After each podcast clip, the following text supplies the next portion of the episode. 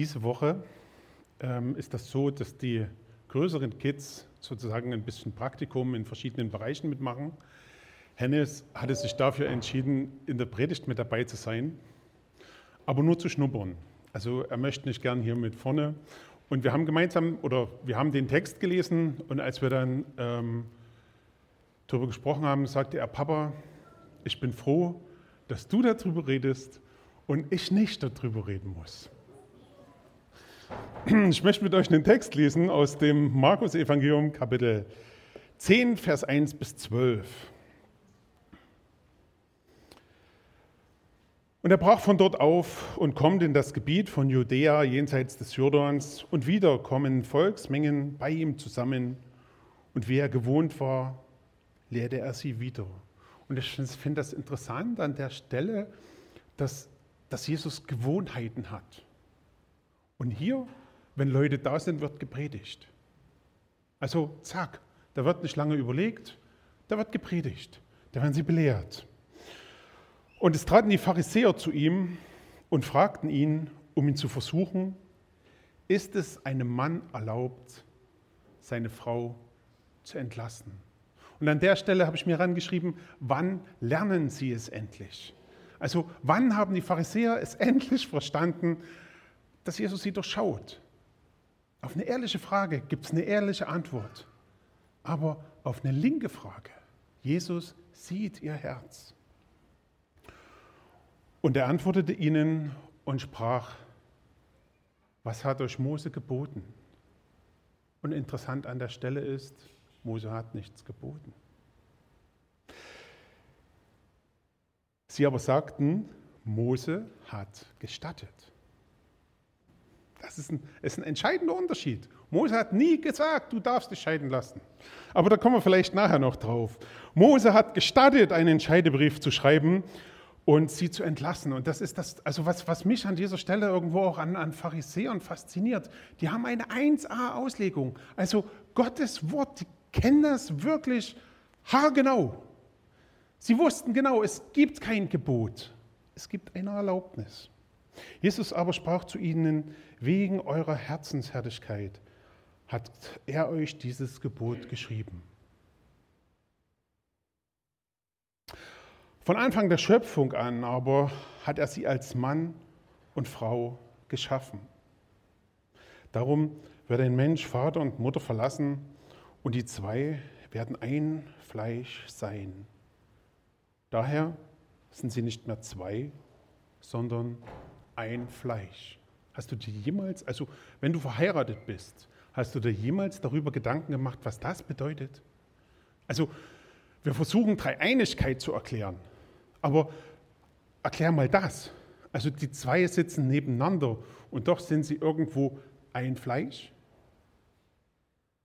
Wie funktioniert, also denk mal drüber nach. Was nun Gott zusammengefügt hat, soll der Mensch nicht scheiden. Und im Haus befragten ihm die Jünger deswegen noch einmal.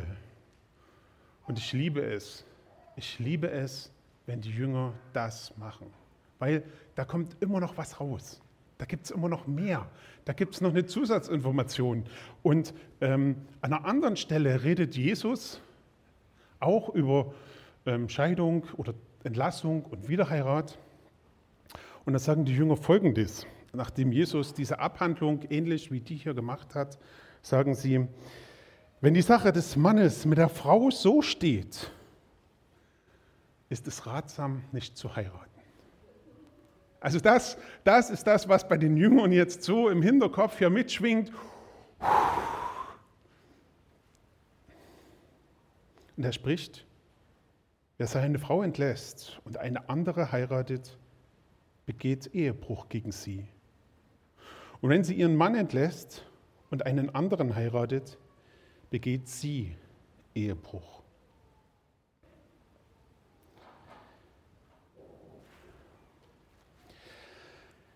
Das ist natürlich wieder ein ganz spezielles Thema, wo du sagst, als Single oder als älterer Mensch, dessen Partner gestorben ist oder irgendwie, der du alleine bist, okay, kann ich mich heute zurücklehnen und bin entspannt. Aber Zwei Sachen vorneweg. Erstens, es kann als Single sein, dass du trotzdem noch jemand findest. Hör gut zu, das könnte dir später helfen. Und das Zweite, was mir an dieser Stelle einfach beim, beim Nachdenken über diese Verse wichtig geworden ist, ist, es geht nicht nur um Ehen. Gottes Herz schlägt prinzipiell für Beziehungen. Mein Thema lautet, Gott liebt Ehe. Gott liebt Ehen. Und damit meine ich einfach diese, diese intakte Beziehung zwischen, zwischen Mann und Frau. Das, was er sich von Anfang an ausgedacht hat. Das, was das Beste für den Menschen ist. Und ich habe ähm, drei Gedanken. Der erste Gedanke zu dieser Predigt ist Gottes Maßstab. Ich habe euch mal einen Zollstock mitgebracht, also einen Gliedermaßstab mitgebracht, zwei Meter Länge. Und ähm, dieser Maßstab zeigt mir ziemlich genau an, wo zwei Meter sind. Und das ist gar kein schlechter, weil man kann den so halten, ohne dass der einknickt. Also, ähm, und wenn man den so hält, bricht der auch nicht. Also ein guter Zollstock. Ähm, und ich denke oft, ist es so, dass wir ähm, Gottes Maßstab kennen und dass wir es verstehen. Aber dass es für uns einfach irgendwie schwierig ist. Und ich möchte heute ähm, drei Sachen mit euch besprechen. Zum einen, es gibt einen Maßstab Gottes und an diesem Maßstab kommen wir nicht vorbei. Das ist einfach Fakt. Der zweite Gedanke ähm, dreht sich darum, es gibt und trotzdem, und trotzdem ist die Bibel voll von Menschen, die diesen Maßstab nicht erfüllt haben, die gescheitert sind an diesem Maßstab. Und das Dritte, wie es da steht, es gibt, oder ich habe mir Gedanken gemacht, was uns helfen kann. Gottes Maßstab. Und ich denke, es ist für uns als, als Menschen einfach wichtig ähm, zu verstehen, wie Gottes Herz schlägt. An dieser Stelle. Also er hat Mann und Frau füreinander geschaffen und wenn das, wenn das gut funktioniert, dann ergänzen die sich, dann, dann bereichern die sich, dann bringen die einander vorwärts. Dann ist das das Beste, was dir passieren kann und viel, viel Glück kann in einer, oder nicht kann, liegt in einer ähm, guten, intakten Ehe. Ich habe als ich so in meinem Krankenbett lag, mit einer Frau telefoniert. Manche kennen sie, die Petra, die Frau vom Arbeit. Der war vor einiger Zeit hier mit einer Gemeinde. Der liegt auf der Intensivstation und ist todsterbenskrank. Und sie weiß das. Und wer sie kennt, ähm, mein Freund ist ein, ein Haut drauf. Ein ganz lieber, aber grober Mann. Der ist laut, und poltrig und direkt. Und wenn du, wenn du Arvid und Petra zusammen erlebt hast, hast du manchmal, also ich dann nicht mehr, weil ich es wusste, aber du hast die Hände über dem Kopf zusammengeschlagen und dachtest, Wahnsinn. Und die haben sich lieb. Trotzdem. Und das Verrückte ist, wir haben den Tag, als wir telefoniert haben, zusammen geweint. Geweint über das Elend, was sie trägen oder was sie, was sie gerade tragen, über das Leid. Und es ich war, ich bin jetzt einfach auch noch tief bewegt davon. Aber auch wenn, wenn diese Ehe irgendwo nicht, nicht perfekt war, jetzt, wo sie, wo sie gemeinsam leiden, wissen sie ganz neu wieder, was sie, was sie aneinander haben und schätzen sich umso mehr. Und ich glaube, ähm, wenn wir hier in diesem Text darüber reden, dass Gott keine Scheidung möchte, dann, dann muss uns einfach ähm, dieser, dieser Gedanke bewusst sein, was Gott mit Ehe möchte. Dass, dass diese, diese Erfüllung und diese, dieses Riesengeschenk, was Ehe sein kann. Und dann sehen wir einfach auch auf der anderen Seite, was Scheidung oder was Trennung für eine Katastrophe ist. Einer meiner Freunde und Arbeitskollegen hat sich vor vielen Jahren scheiden lassen. War eine ganz saubere Sache. Mann und Frau sind gut auseinandergegangen. Man hat sich im Vorfeld gestritten und dann irgendwie ganz gütlich geeinigt. Man wollte nicht, dass die Kinder da irgendeinen Schaden davon tragen.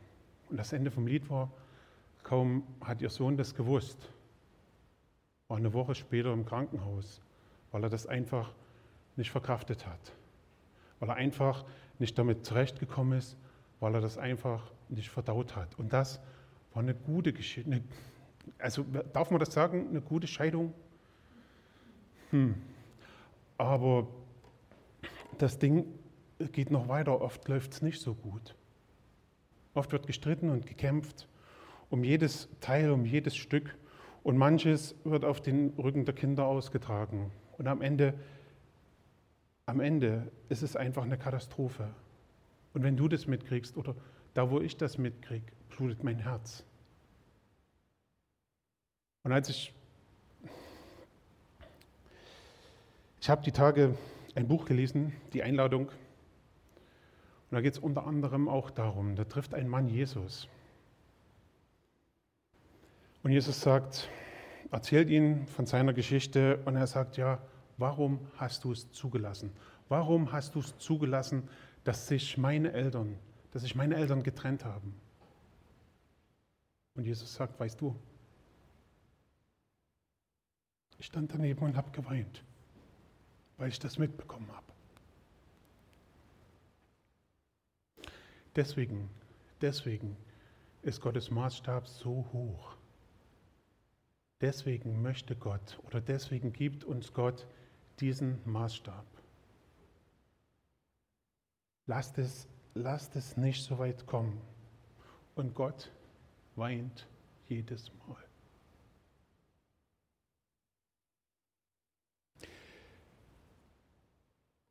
Ich weiß, ich weiß, dass ich kein idealer Ehemann bin. Ich weiß um meine Macken, um meine Ecken, um meine Kanten. Ich weiß, dass ich nicht der bin, der, ähm, wenn seine Frau nachts überfallen würde, mutig vortreten würde und sagen, ich verteidige dich bis aufs Messer. Ich würde sagen, Manu, renn vor, ich komme nach. Weil sie einfach schneller rennt als ich. Aber ähm, ich weiß um meine Schwächen. Ich weiß um mein Versagen. Ich weiß, dass ich der bin, der sie nicht wirklich würdigt und schätzt. Und versteht mich nicht falsch, ich mache das. Aber eigentlich hat sie es viel mehr verdient. Ihr nur einmal am Tag zu sagen, dass ich sie liebe, reicht eigentlich nicht. Obwohl ich das als Mann schon als viel empfinde, denn eigentlich, wenn man was sagt, steht man als Mann zu seinem Wort und das gilt über Jahre. Aber Frauen hören das gerne, habe ich mir sagen lassen. Und ich möchte es immer wieder sagen. Ich weiß das.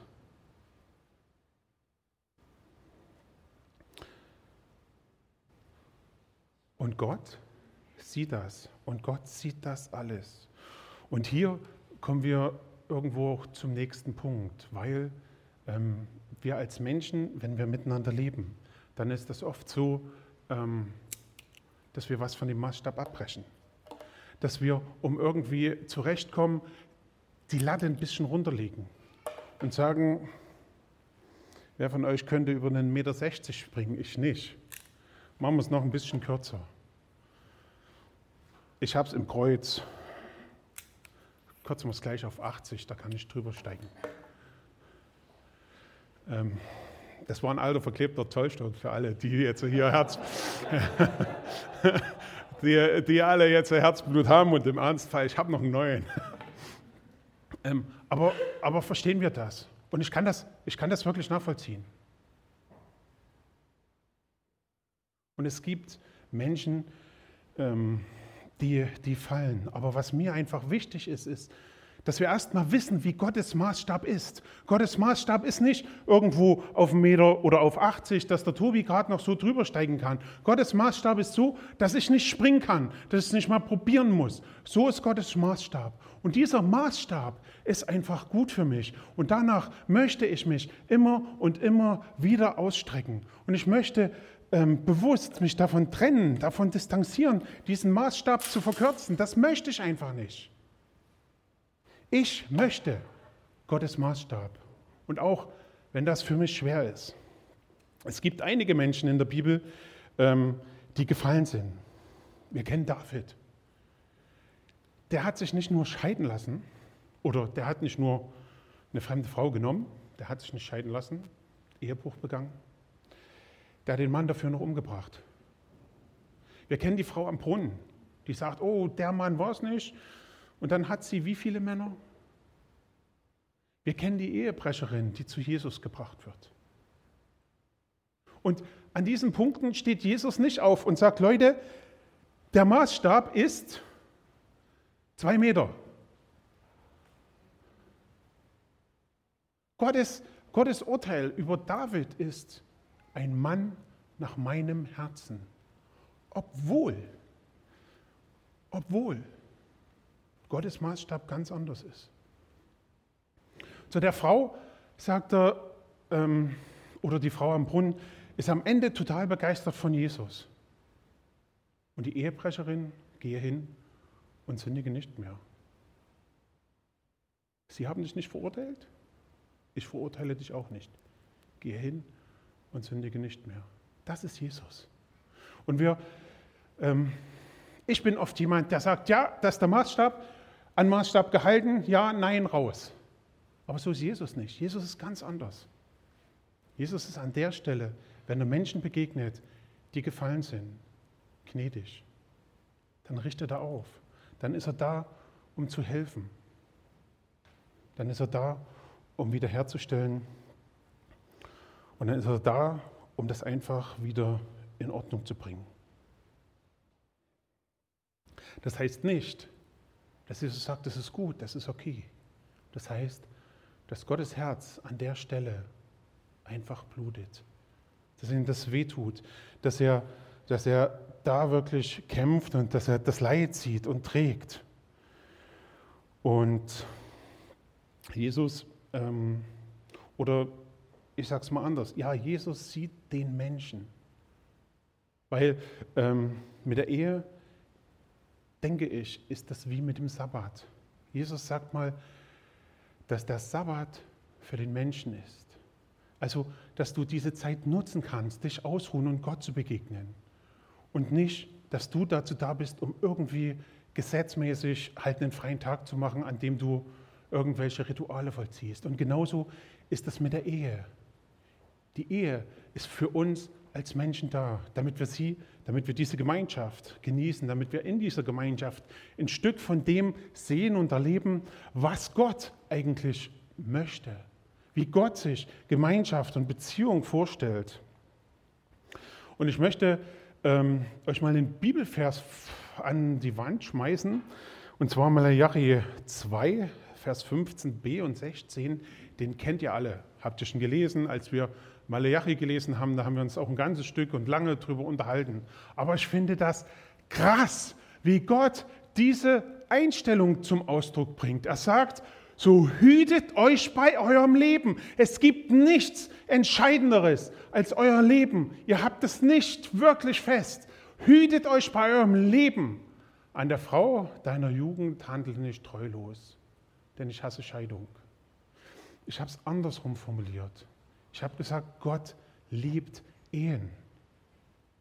Und das ist mir an, an diesem Tag heute einfach wichtig. Aber dieser Ausdruck, ähm, ich finde, diese Stelle zeigt so viel von Gottes Herz, zeigt so viel, wie, wie wichtig, wie intensiv das Gott einfach ist.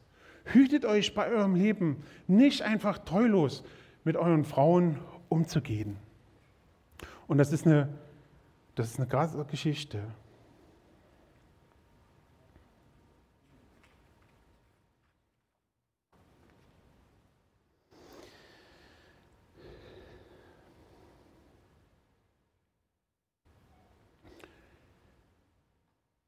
Wenn Gott Ehen liebt, dann finde ich als, als letzten Punkt einfach wichtig, dass wir uns darüber unterhalten, ähm, was gut für uns ist.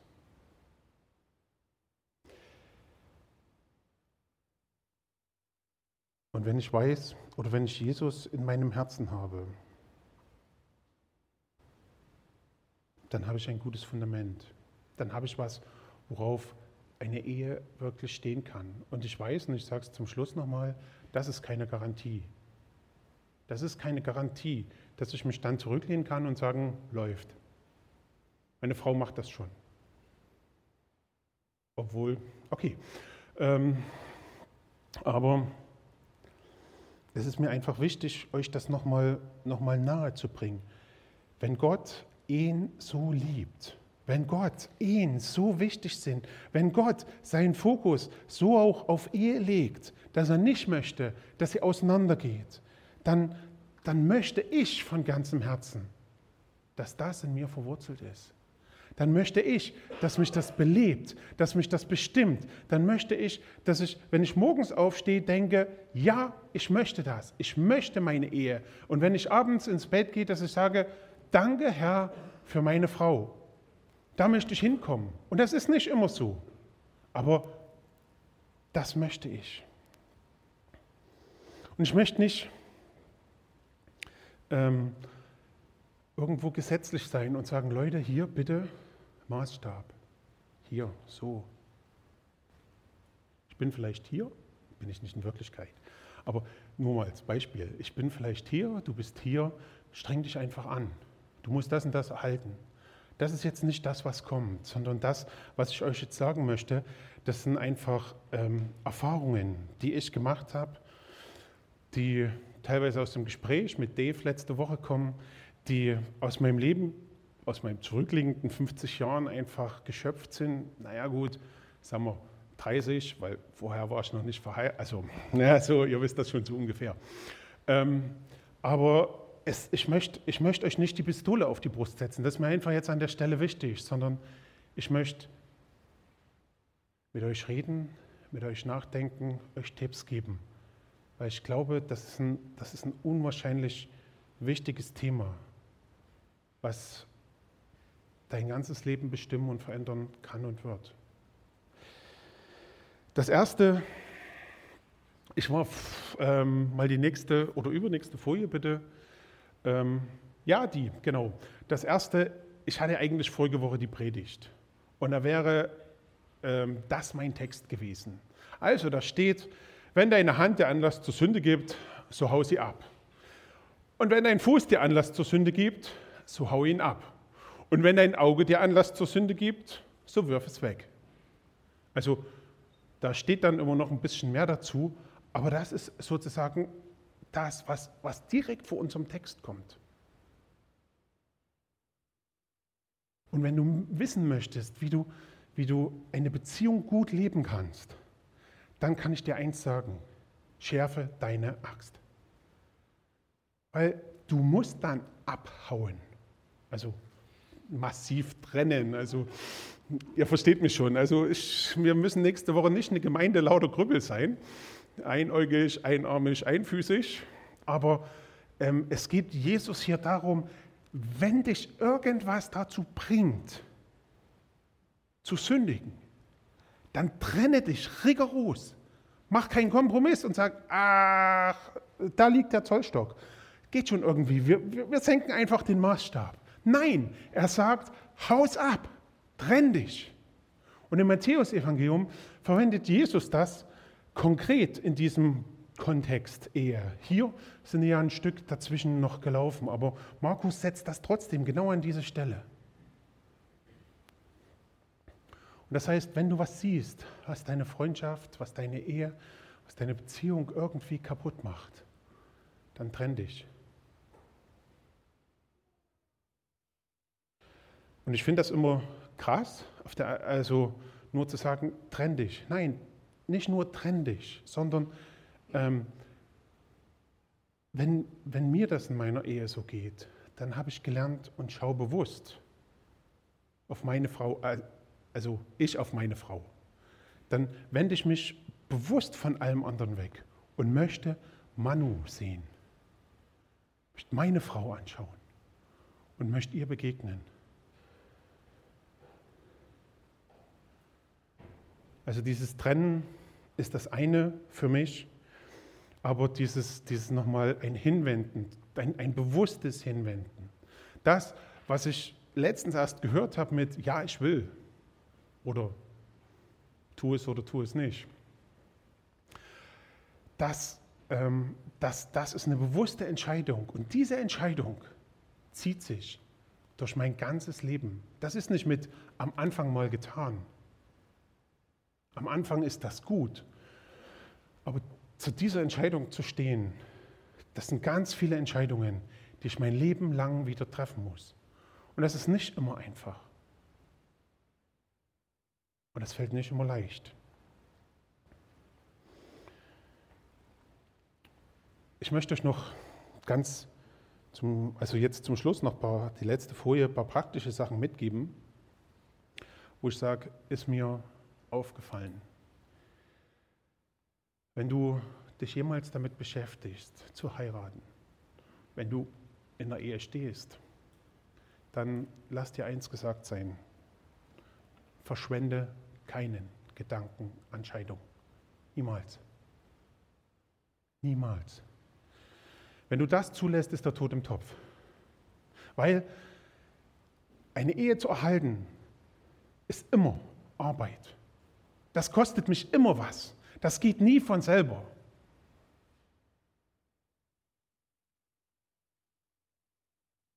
Das ist immer Kampf.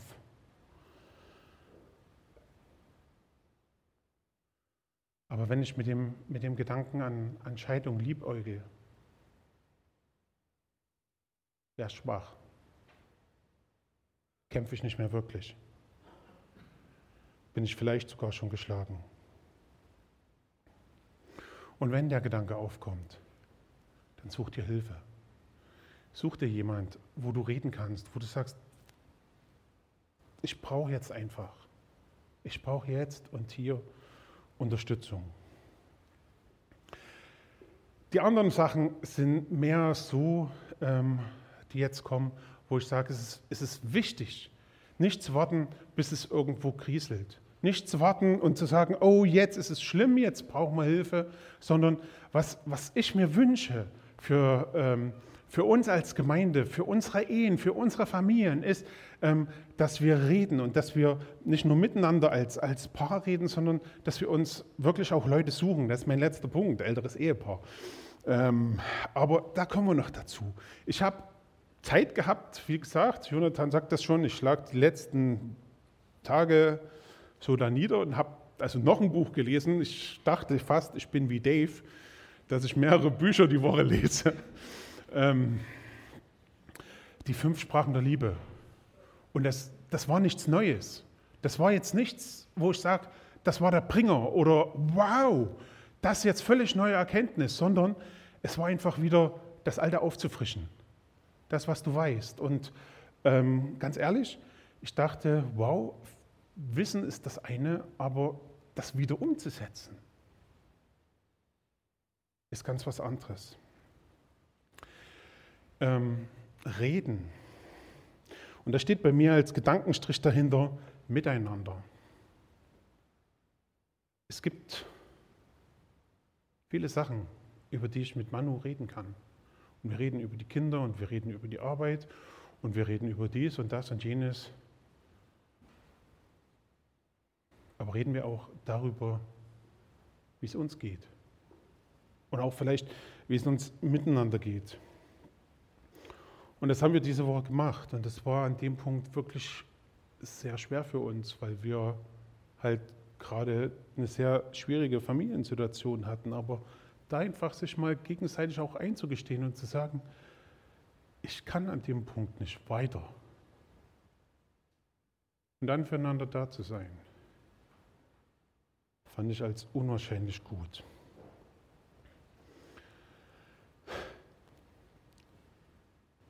Wir haben mit Markus und Linda einen Ehekurs gemacht, nach, nachdem sie verheiratet waren. Und das ist natürlich in christlichen Kreisen also fast ein Unding, weil ein Ehekurs wird gemacht, bevor du heiratest. Und das ist gut und wichtig, Leute. Ehrlich, macht das. Also solltet ihr noch nicht verheiratet sein, macht unbedingt einen Ehekurs. Und solltet ihr verheiratet sein, wow, das also mit Markus und Linda, ich fand das richtig gut, weil man hat plötzlich über Sachen geredet, in denen man drinne steht. Plötzlich hast du Schwiegereltern, plötzlich musst du über Geld reden und plötzlich ähm, prallen unterschiedliche Charaktere aufeinander. Plötzlich musst du miteinander reden. Das war vorher ja gar nicht so nötig, weil du ja gar nicht so eng zusammen warst. Und was, was ich für mich gelernt habe, jeder Ehekurs, den ich gemacht habe, jedes Mal, wenn ich mich mit einem jüngeren Ehepaar zusammengesetzt habe, ich will jetzt nicht sagen, dass wir das alte Ehepaar sind,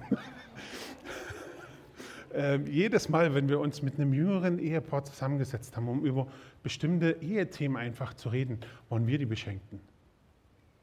Also weil wir mussten uns auch wieder selbst fragen, wie sieht es bei uns aus? Und ich bin jetzt 27 Jahre verheiratet und habe mindestens fünf Ehekurse gemacht. Das ist also ein guter Schnitt von fünf Jahren pro, pro Kurs. Soll ich euch das jetzt einfach mal so mitgeben? Checkt eure Ehe. Also es war bei mir nicht so, dass das immer fünf Jahre waren, aber checkt eure Ehe einfach mal. Nach fünf Jahren, nach zehn Jahren, vielleicht nach sieben Jahren, was weiß ich, aber setzt euch einfach mal hin. Hört zu. Und nicht nur, wenn der andere redet, sondern hör auch einfach mal zu, wie du über deinen Partner redest. Wer ist sie für dich? Wer ist er für dich? Bei Kindern ist das relativ einfach. Papa ist immer der Held. Und das ist schön, weil Papas können alles. Bis zu einem gewissen Alter. Also nicht der Papa, sondern der Kinder. Dann, dann stellen die fest, dass Papas das auch nicht alles können. Aber bis dahin, krasses Alter. Ähm, aber, aber wie, wie rede ich wie, wie, über meine Frau? Wie denke ich von ihr? Ja, hat sie wieder nicht. Oder, oh, da steht ja noch der Beutel mit Müll. Den sollte ich mitnehmen. Das sind viele kleine Sachen, die, die unser Zusammenleben ausmachen. Und wenn Manu einen Müllsack hinstellt, weiß ich, was zu tun ist. Aber warum? Weil wir irgendwann mal drüber geredet haben. Weil sonst dachte ich, wow, hier steht ein Müllsack.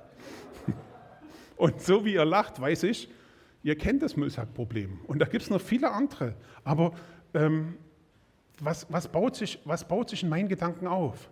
Hat sie wieder einen Müllsack stehen lassen? Wie denke ich, wie rede ich über, über meinen Partner?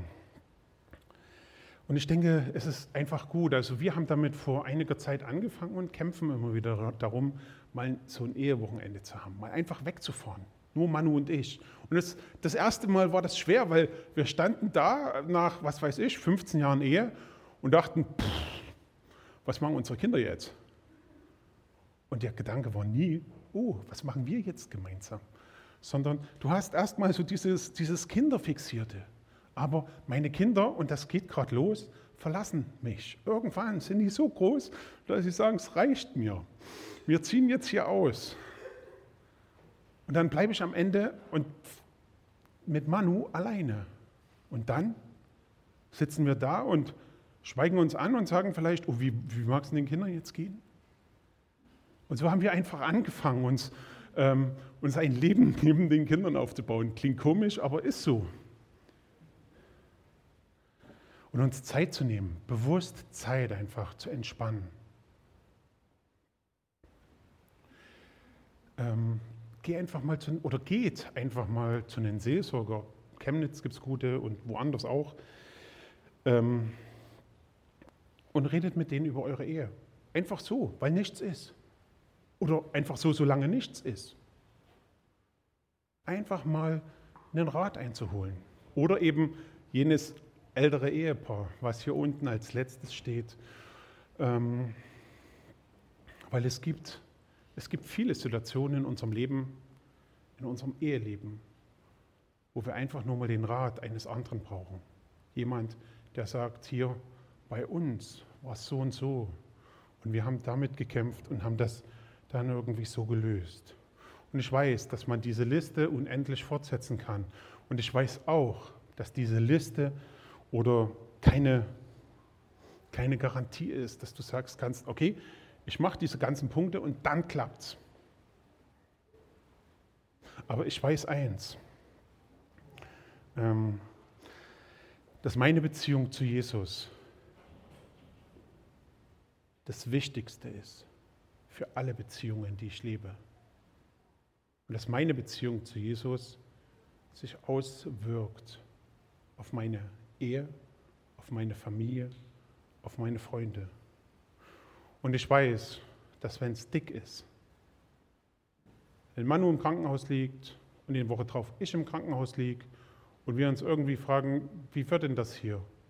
Dass wir Jesus haben und drauf stehen.